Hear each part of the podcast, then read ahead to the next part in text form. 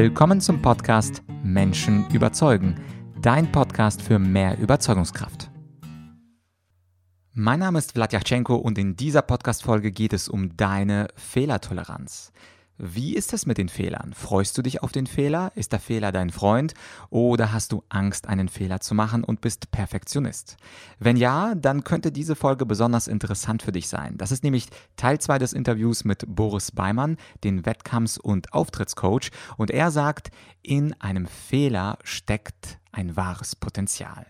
Und wir sprechen über unterschiedliche Dinge mit ihm. Zum Beispiel erklärt er, warum die äh, Strategie, bloß keinen Fehler zu machen, eine schlechte Strategie ist, warum Perfektion kontraproduktiv ist, was man damit machen kann, wie wir als Redner vor allem die Bühne zu unserer Bühne machen können und was das genau bedeutet, dass wir uns also wohlfühlen sollen auf unserer Bühne, egal ob das ein kleiner Meetingraum ist oder eine große Bühne bei wo auch immer. Und ganz zum Schluss geht es um das Thema Ritual. Rituale, also wie Rituale dir bei deiner High Performance helfen können. Heißt also, Thema Fehlertoleranz und jetzt Vorhang auf für Boris Beimann. Du hast in deinem TED Talk auch etwas Spannendes gesagt mit den 80 Prozent. Und zwar hast du von einer äh, Coachee-Klientin oder von einem Bekannten, das kann ich mir nicht mehr dran erinnern, gesagt, dass sie sich vorstellt, äh, 80 Prozent wären auch ausreichend. Ich muss also nicht perfekt sein, ich muss nicht alles 100 Prozent liefern, sondern wenn ich 80 Prozent bringe, dann ist es auch schon gut und das reduziert dann auch meine Auftrittsangst. Und mhm. dazu eine Frage, Boris. Und zwar, ich stelle mir jetzt so einen Perfektionisten vor und da sagt, hä? aber ich will doch die 100 Prozent. Ich bin noch perfektionistisch. Wie schaffe ich das denn, den Anspruch an mich selber auf 80 Prozent zu reduzieren? Das ist ja quasi so ein psychologischer mhm. Trick. Aber wenn ich Perfektionist bin, fällt mir dieser Trick ja schwer. Also wenn ja. ich nachlässig bin, wenn ich sowieso jemand bin, der sagt, ach, hm, whatever, passt schon, dann für die Leute ist das sicherlich äh, kein Problem. Aber was sagst du den Perfektionisten, die immer diese 100 Prozent Perfektion anstreben? Also, ähm, wenn jemand vor mir sitzt und sagt, ich will diese 100 Prozent, komme was wolle, ähm, dann sage ich ihm gar nichts. Dann sage ich dem, ja, wenn du die willst, dann ist es aber für dich auch keine, keine Stressquelle. Mhm. Ja, sondern ähm, wenn, wenn jemand sagt, ich will das und ich will das so machen, dann wird er aber im Nachgang wahrscheinlich auch nicht schlecht mit sich umgehen und auf sich draufhauen, wenn er einen Fehler gemacht hat. Ähm, und was man in, in dem Fall super machen kann, frag dich doch mal, wie oft deine 80 Prozent schon gereicht haben. Und zwar nicht nur in dieser Bühnen- oder Auftrittssituation, sondern auch sonst. In deinem Job, ähm, in sonstigen Lebenssituationen. Ähm, wie oft haben die denn wirklich äh, schon gereicht? Wie oft haben vielleicht sogar schon 60 Prozent gelangt? Und ähm, bei den meisten, würde ich sagen, ähm, sind sehr viele positive Erfahrungen da. Und die werden sagen, oh, vielleicht doch häufig. Und ich will niemanden äh, den Perfektionismus nehmen, beziehungsweise das Bestreben, besser zu werden. Na, aber stell dir vor, du gehst auf die Bühne mit dem Gefühl, und ich gehe davon aus, dass du das auch oft äh, haben wirst, dass meine 80 Prozent reichen vollkommen aus oder sind schon echt geil. Wenn ich Bock hab, gebe ich halt 100. Und schon wird aus dem Zwang eine Freiheit und eine freie Entscheidung. Und die nimmt äh, uns körperlich Druck. Geht sofort Cortisol aus dem Körper. Mhm. Ja, klingt auf jeden Fall nach einem sehr guten zweiten Tipp. Äh, stell dir vor, 80 Prozent sind ausreichend. Und in vielen Fällen, das ist ja das äh, Spannende, in vielen Fällen merkt das Publikum ja auch nicht, ob das 80 Prozent waren. Also du kommst ja nicht auf der Stirn mit so einem äh, Post-it, das waren 80 Prozent, sondern äh, es gibt Reden äh, bei mir, ich werde jetzt ein großes Geheimnis lüften, äh, bei mir gibt es Reden, wo ich 100 Prozent vorbereitet habe, ja. dann einen Punkt vergessen habe, also eine Story vergessen habe, die ich eigentlich ja. erzählen wollte, aber dadurch, dass niemand außer mir mein Skript kennt, wird das ja. Publikum ja nicht diese Story vermissen, die ich zum Beispiel in Madrid erlebt habe, weil ja. niemand diese Story aus Madrid kennt, außer mir. Ja. Und insofern ist das, glaube ich, auch ein schöner Hinweis zu sagen, die 80 Prozent aus deiner Sicht mögen auch 100 Prozent aus Publikumssicht ja. sein. Und genau. ich glaube, das ist auch ein wertvoller Gedanke für die, die Lampenfieber haben. Und stellt euch wirklich vor, da euer Skript niemand kennt, auch wenn ihr zum Beispiel 20 Minuten reden wolltet und ihr sprecht aber nur 15 Minuten, keiner wusste, dass ihr noch fünf Minuten sprechen solltet und den Punkt 17 äh, Klar. vergessen habt. Insofern ist das, glaube ich, auch ganz, ganz wichtig. Ja. Genau, vielleicht ähm, möchte ich dazu sagen, ne, dass für den einen oder anderen kann diese Haltungsänderung helfen. Ne? Wenn, ich, wenn du dich jetzt einfach an diese 80 Prozent erinnerst, ähm, das kann für jemand anderen überhaupt nicht passend sein. Ne? Es kann sein, dass für den anderen eine bessere Strategie ist, ähm, also ich nenne es wirklich Auftrittsstrategie, zu sagen, ähm, Fehler dürfen sein. Ne? Ist auch ein Mittel gegen Perfektionismus oder Fehler können sogar eine Chance sein für den Perfektionisten, sich zu verbessern. Also man könnte auch denken, Fehler sind eine Chance für mich, gelassen zu bleiben und in den Fehlern steckt mein wahres Potenzial, weil die erlauben mir erst überhaupt besser zu werden. Mhm. Und welche Strategie zu dir passt, ist hoch individuell. Und das finde ich nochmal so ganz wichtig und die kann ich trainieren. Ähm, also man könnte Selbstgespräche nennen, Glaubenssätze, Mantras, Auftrittsstrategien, ist eigentlich egal. Ähm, aber es ist eine Sache, die ich ja sonst auch kultiviere, weil ich gehe unbewusst auf die Bühne mit dem Gefühl, ich muss hier 100 Prozent bringen. Also beim Fußball ist es schön, immer wieder zu hören und sagen, wenn du hier, wenn du dir auf dem Level einen Fehler erlaubst, dann wird er sofort bestraft. so ein gängiger Satz. Und ähm, was passiert dann bei uns im Kopf? Dass ich genau diesen Fehler antizipiere und mein Bewegungszentrum genau diesen Fehler sich ausmalt, wie es ist, wenn ich gegen die Mauer fahre, quasi. Und das erhöht die Wahrscheinlichkeit, dass sogar ein Fehler passiert. Und dem kann ich entgegenwirken mit einer positiven Auftrittsstrategie, die ich unbewusst habe. Ähm, und die kann ich trainieren. Und es kann eben sein, dass die zu dir total passt. Also der Satz, meine 80 Prozent reichen aus. Es kann sein, dass ein anderer Hörer sagt, ja, das ist ja ein totaler Quatschsatz, da passiert ja gar nichts bei mir. Ja? Oder glaube ich nicht dran. Und das macht es wiederum spannend, weil es ist hochindividuell.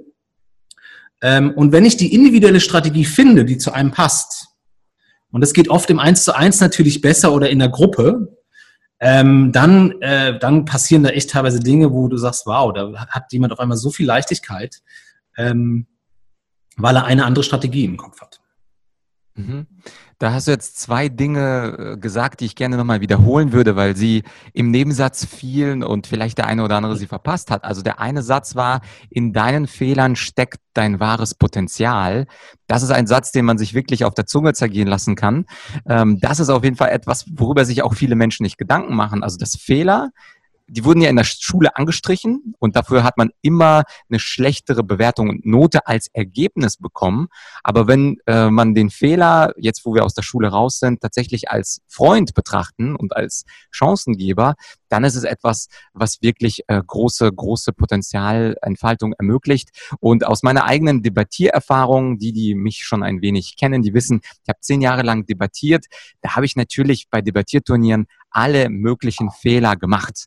Also ich will die jetzt gar nicht aufzählen, aber es waren sicherlich über 150 ja. Fehler auf der ja. Bühne, die ja. blöd sind. Aber natürlich wird man dadurch auch mit der Zeit dann ein besserer Rhetoriker. Insofern betrachte den Fehler als deinen Partner oder sogar als Freund, wenn das möglich ist.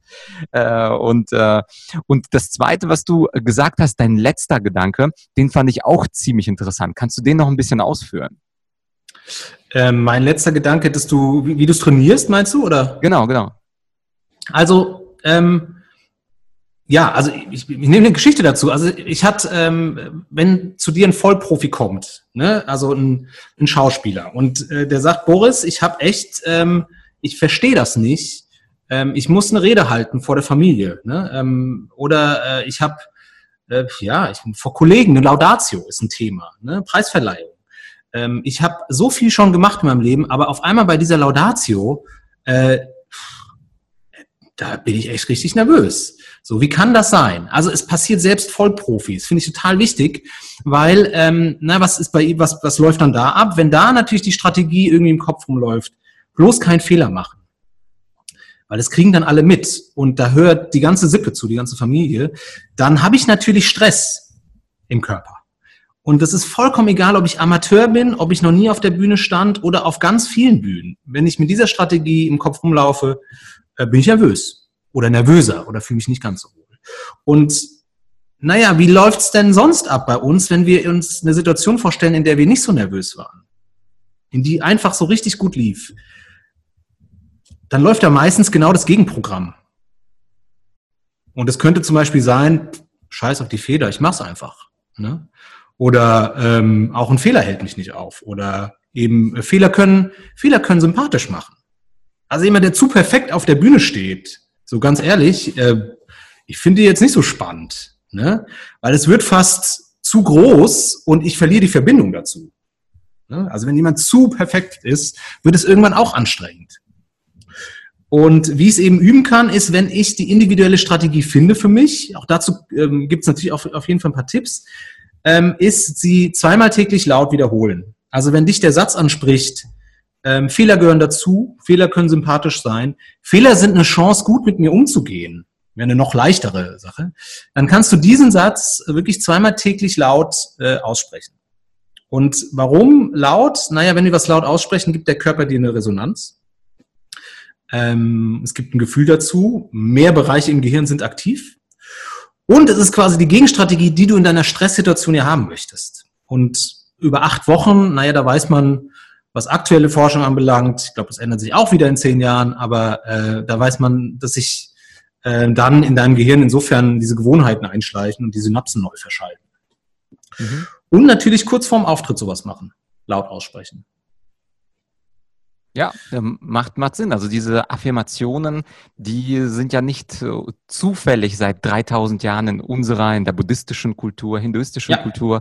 Ja. Dinge wiederholen, Sätze wiederholen. Das ja. ist auch jetzt, was immer mehr durch die Coaching-Welle aus den USA auch nach Deutschland kommt, dass man einfach diese äh, selbst, ähm, selbststärkenden, ich habe gerade den deutschen... Ja, Selbstwertsätze kann man es nennen. Ne? Genau, genau, also, Selbstwertsätze. Ja dass es auf jeden Fall was etwas kommt. Und was, was auch ähm, äh, sehr interessant war, was du gesagt hast, dass diese Training und die Strategien meistens sehr individuell sind. Ich glaube, das ist auch ja. etwas, also wer die, das mit den Klopftechniken gehört hat, das ausprobiert oder mit den 80 Prozent als Technik, das muss nicht unbedingt bei jedem und jeder funktionieren, sondern jeder hat seine eigene Geschichte. Mein Vater zum Beispiel. Ja äh, seine Strategie ist manchmal, dass er ein ganz, also wenn er einen Gegner hat im Sport, dass er ein ganz bestimmtes Hemd anzieht, weil bei dem letzten Contest gegen diesen Gegner hat genau dieses Hemd gewonnen, sagt er dann mhm. auch immer. Ja, ja. Und äh, das ist jetzt nicht richtig oder falsch für die Wissenschaft und auch nicht richtig oder falsch für dich oder für mich,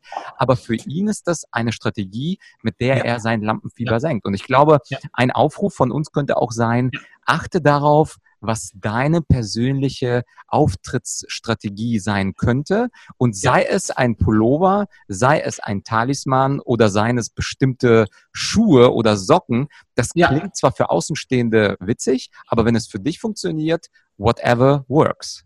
Ja, also genau, vielleicht noch ein, zwei Sachen dazu. Ähm, also voll bei dir. Es geht darum, dass du dich da oben wohlfühlst. Je wohler du dich fühlst, desto besser wird's für dein Publikum. Ähm, warum? Weil wenn wir in Stress sind, ähm, ne, ähm, einen Blackout haben oder irgendwas, ähm, gibt es zwei Reaktionen vom Publikum. Die einen wollen helfen, die verbinden sich mit dir und denken, oh Gott, der Arme.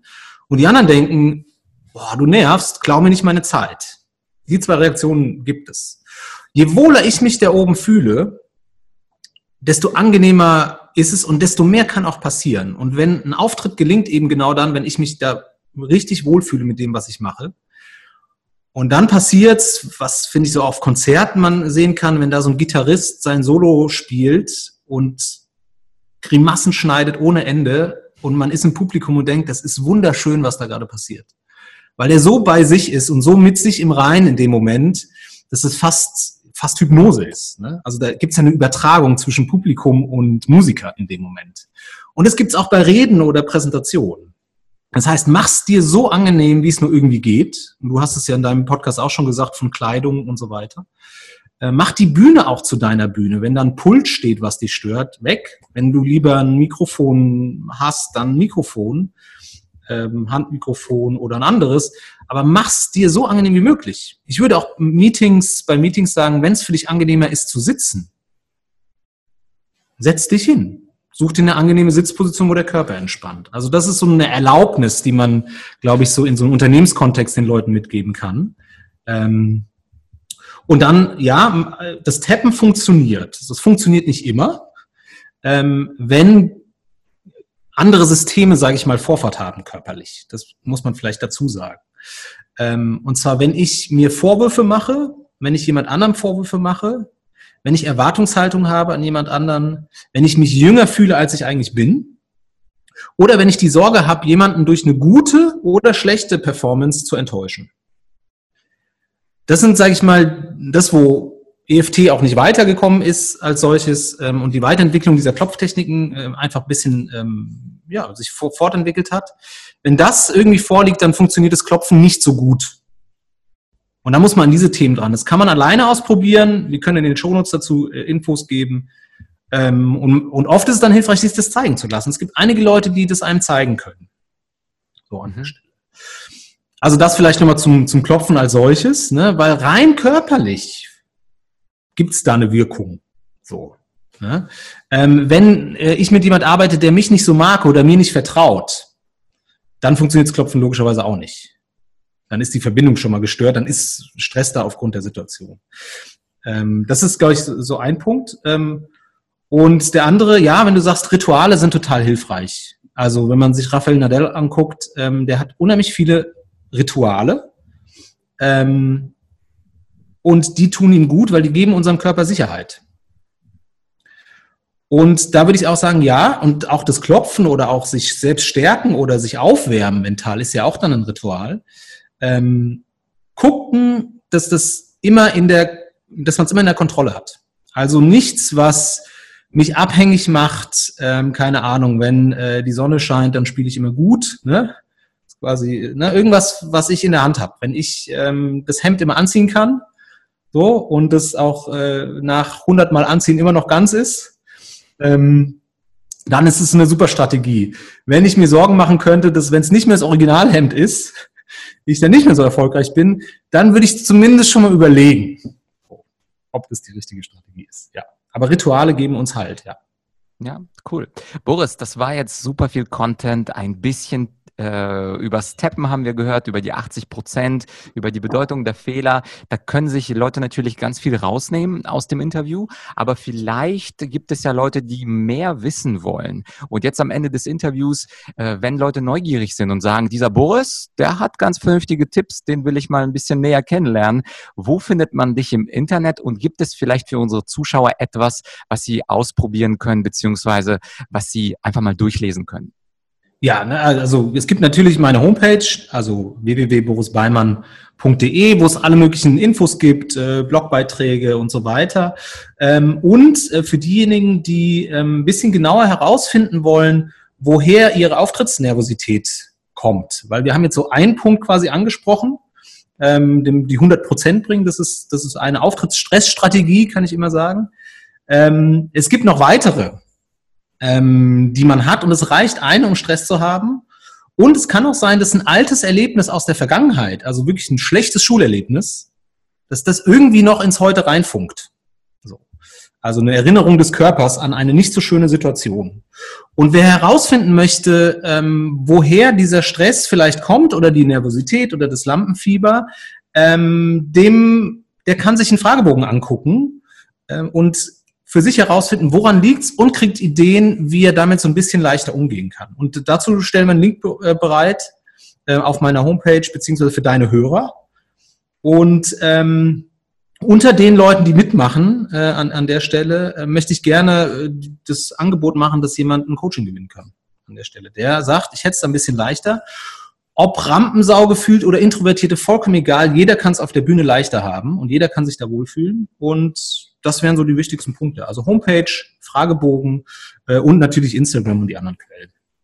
Alles klar, das werden wir einfach in der Beschreibung verlinken. Und ich würde vorschlagen, wenn du auch einverstanden bist, dass derjenige, der über den YouTube- oder Podcast-Kanal als erster schreibt, und zwar einfach mir an podcast.argumentorik.com mit dem Stichwort Coaching mit Boris, der gewinnt dann dieses Online-Coaching, wird es dann wahrscheinlich sein, ja? Genau, ja, das, das klingt doch, das klingt nach einem Angebot. Also, liebe Zuschauer, Zuhörer, hier ist mal wieder Schnelligkeit gefragt. Ansonsten, Boris, vielen Dank für die super hilfreichen Tipps. Ich konnte einiges lernen. Die Zuschauer, Zuhörer konnten hoffentlich auch was lernen. Und äh, danke sehr für das Interview. Vielen Dank, hat viel Spaß gemacht und äh, ich freue mich aufs nächste Mal. Ja, auf jeden Fall. Ja, das war also Teil 2 des Interviews mit Boris und natürlich, es ist nicht leicht, Fehler zu akzeptieren. Es ist nicht leicht, seinen Standard von Perfektion auf 80 Prozent herunterzusenken. Es ist natürlich auch nicht leicht, einen Fehler als einen Freund zu betrachten. Aber, und das ist ja die Herausforderung, wenn wir es schaffen, in einem Fehler ein wahres Potenzial zu sehen, einen Fehler als Freund zu betrachten, beziehungsweise als einen Stolperstein zum Erfolg, ja, dann ist uns der Erfolg garantiert. Und insofern ist der Umgang mit Fehlern, das sehe ich auch in meinen Trainings, der ist entscheidend für die Weiterentwicklung. Je weniger ein Mensch Angst vor Fehlern hat, desto mehr kommt er voran. Je mehr ein Mensch Angst vor Fehlern hat, desto mehr stoppen ihn diese Fehler intern in seinem Geist. Ja, und dann geht er nicht weiter, beziehungsweise er fängt mit der Übung vielleicht gar nicht an. Und am Ende dieses, äh, dieser Folge, da möchte ich nochmal wie immer hinweisen, dass du den Link zu Boris Beimann und seiner Webseite wie immer findest auf argumentorik.com slash podcast und dort einfach suchen nach Boris Beimann und dort findest du natürlich auch den Link zu dem sehr interessanten Fragebogen, den Boris angesprochen hat am Ende des Interviews. Und zwar dauert dieser Fragebogen, den habe ich selber ausgefüllt, der dauert so circa acht Minuten. Du bekommst mehrere Fragen gestellt und am Ende äh, stellt stellt dir auch Boris die Möglichkeit, dass er auf dein Problem äh, speziell eingeht und das, wenn du deine E-Mail also eingibst, das ist dann möglich, indem er dir dann eine Antwort zusendet per Mail und dort kannst du ihn alles rund um sein Spezialthema Auftrittsängste und Ängste zu scheitern und Fehlertoleranz fragen. Also ein ganz interessantes Angebot und noch einmal zum Mitschreiben, wie Boris es gesagt hat, natürlich bekommt der, der als allererstes dieses Formular ausfüllt und dort auch den Hinweis Vlad beispielsweise hinzuschreibt, der bekommt sogar ein kleines privates Coaching mit Boris und das ist auf jeden Fall ein ziemlich, ziemlich cooler Gewinn. Also hier lohnt es sich ausnahmsweise, wie ich schon im Interview gesagt habe, ausnahmsweise lohnt es sich richtig schnell zu sein, auf die Seite von Boris zu gehen, Fragebogen ausfüllen und dann E-Mail abgeben und dann könntest du, könntest du äh, dieses individuelle Coaching kostenlos gewinnen. Ja, und weil ich gerade dich versuchen möchte, dich zu motivieren, diesen Fragebogen auszufüllen und zu motivieren, wirklich deine Fehler als äh, etwas zu sehen, was dich weiterbringt und in ihnen dein Potenzial zu erkennen, da ist das Thema Motivation ja nicht weit. Und beim Thema Motivation, da äh, mag ich diesen einen Witz, ich bin nicht faul, ich bin bloß hoch motiviert, nichts zu tun. Und ich möchte dich ja durch diese ganze Folge motivieren, mehr Fehler zu machen. Es klingt ein bisschen absurd, es klingt ein bisschen kontraproduktiv, aber mach mehr Fehler und wenn du mehr Motivation brauchst in deinem Leben, um mehr Fehler zu machen, dann weißt du vielleicht von mir, in meiner Argumentorik Online Akademie gibt es tatsächlich auch einen Motivationskurs und zwar heißt der Motivation ohne Chaka. Und in diesem Kurs, der mehrere Stunden dauert, ein Videokurs, da werde ich dir die sogenannten motivierenden Gewohnheiten präsentieren, also Gewohnheiten, mit denen du außerhalb deiner Komfortzone gehen kannst und mit der du dich langfristig motivierter fühlst. Also wenn du gerade einen Hänger hast im Sommer oder wenn du diesen Podcast auch 100 Jahre später im Winter hörst und du hast diesen kleinen Hänger, da ist mein Online-Kurs für dich da und genau das Richtige. Und wie immer kannst du auf meiner Online-Akademie die ersten drei, vier Lektionen kostenlos anschauen. Du brauchst keine E-Mail abgeben, du gehst einfach auf Argumentorik Online Akademie, findest dort den Link zum Motivationstraining und diesen Link, wenn du dem folgst, dann siehst du die ersten paar Lektionen kostenlos. Und wenn es dir gefällt, würde ich mich natürlich freuen, wenn du diesen Motivations-Online-Kurs erwirbst, denn er wird dich auf jeden Fall gewohnheitsmäßig motivierter machen. Und das ist auf jeden Fall mein Versprechen. Ja, ansonsten hoffe ich, dass dir die Folge gefallen hat. Ich würde mich sehr freuen, wenn du einen Kommentar hinterlassen würdest, falls du noch nicht getan hast. Es kostet dich 17,7 Sekunden bei Apple Podcast auf die Sterne zu klicken und einen Satz zu schreiben, wie dir dieser Podcast gefällt. Mich freut das, denn natürlich sind die Podcaster auch nur Menschen und ich, hör, ich höre bzw. ich lese sehr, sehr gerne positives Feedback. Und ansonsten würde ich mich natürlich freuen, wenn du diesen Podcast oder diese Folge mit deinen Freunden, mit deinen Kollegen teilst. Vielleicht auch mit einer Person, die momentan etwas zu perfektionistisch ist. Vielleicht fällt dir ja der eine oder andere oder die andere ähm, ein dazu. Und wenn du die Podcast, äh, die Podcast-Folge teilst mit dieser Person, dann hilfst du ihr, damit sie ihre Fehlertoleranz äh, vergrößert. Und du hilfst natürlich auch mir, um den Podcast und das Wissen noch weiter weiter in Deutschland und Europa zu teilen. Und falls du, und das ist mein letzter Kommentar, vielleicht eine kommunikative Herausforderung hast, du willst besser werden im Argumentieren, im Präsentieren, im Verhandeln, im Verkaufen, dann schreib mir doch unverbindlich an podcast.argumentorik.com und dann überlege ich und mein Team, wie wir dir am besten helfen können. Für heute war es das. Nächstes Mal kommt mal wieder eine Solo-Folge nur mit mir. Abonniere den Podcast, um diese Solo-Folge natürlich nicht zu verpassen. Sprich über den Podcast Podcast gerne mit deinen Freunden und ich würde mich sehr, sehr freuen, wenn du wieder einschaltest am Freitag. Da kommt ja die nächste Solo-Folge heraus. An dieser Stelle, ich wünsche dir eine ganz schöne Woche und wir hören uns hoffentlich am Freitag. Bis bald, dein Vlad.